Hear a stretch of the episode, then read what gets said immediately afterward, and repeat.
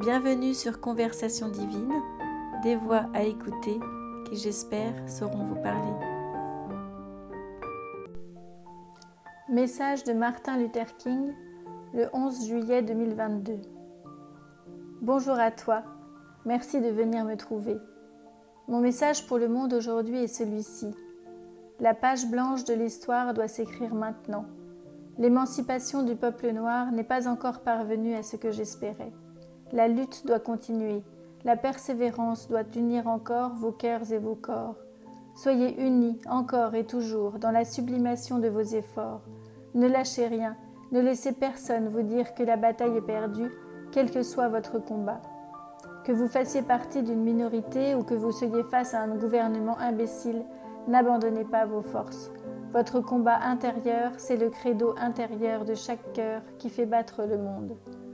Vos combats ne doivent pas, être personnels, ils doivent toujours servir une cause plus commune, une ouverture sur le monde de demain, plus beau et plus généreux.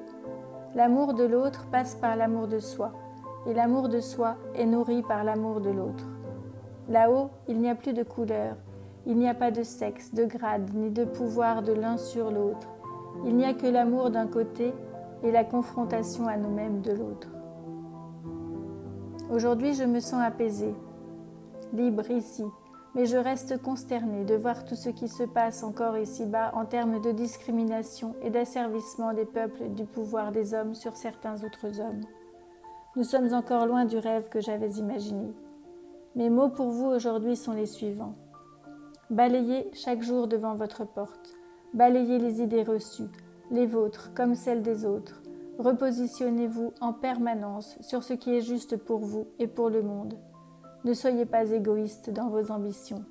L'unicité aujourd'hui doit s'élargir à plus grand que la simple réunion des couleurs de peau.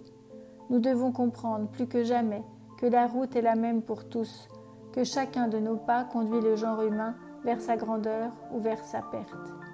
Définissez ensemble votre trajet, s'il vous plaît, mes frères. Soyez responsables, soyez grands et sages. Ne cachez plus votre grandeur derrière une prétendue richesse matérielle. Toutes ces richesses sont liées à la perte de grandeur de vos âmes. Le véritable pouvoir est celui du cœur. Je fais aujourd'hui le vœu que la paix investisse vos cœurs, que l'envie d'être unis soit plus forte que l'envie d'être divisés. Vos combats sont encore trop solitaires. Vous devez élargir votre vision du monde, de la planète et de l'univers. Soyez ouverts à vos sensations, vos ressentis, écoutez votre cœur. Il sera toujours de meilleurs conseils que celui de vos amis. Apprendre à penser par soi-même est essentiel pour parvenir à une cohésion noble et juste. Mettre fin à la suprématie d'un esprit pour permettre à tous de se connecter à soi, à ce qui résonne au plus profond. La voix de la sagesse est universelle et je sais que chacun peut l'entendre s'il met fin aux pollutions extérieures, aux parasites extérieurs. J'ai envie de croire aujourd'hui que la grandeur de Dieu s'exprime dans chacun de nos cœurs. Écoutez-la, s'il vous plaît. Soyez attentifs à ses appels. C'est en nous branchant sur cette même fréquence que nous réussirons à être unis et cohérents. Je ne crois plus que nous ayons le temps de s'unir autour d'un homme ou d'une femme, et cela finit toujours par faire des ravages. Nous avons tous en nous un guide divin, et c'est celui-ci qu'il faut suivre. Même si cela demande des efforts, des repositionnements quasi permanents, c'est à mon avis la seule route fiable pour vous et pour le monde.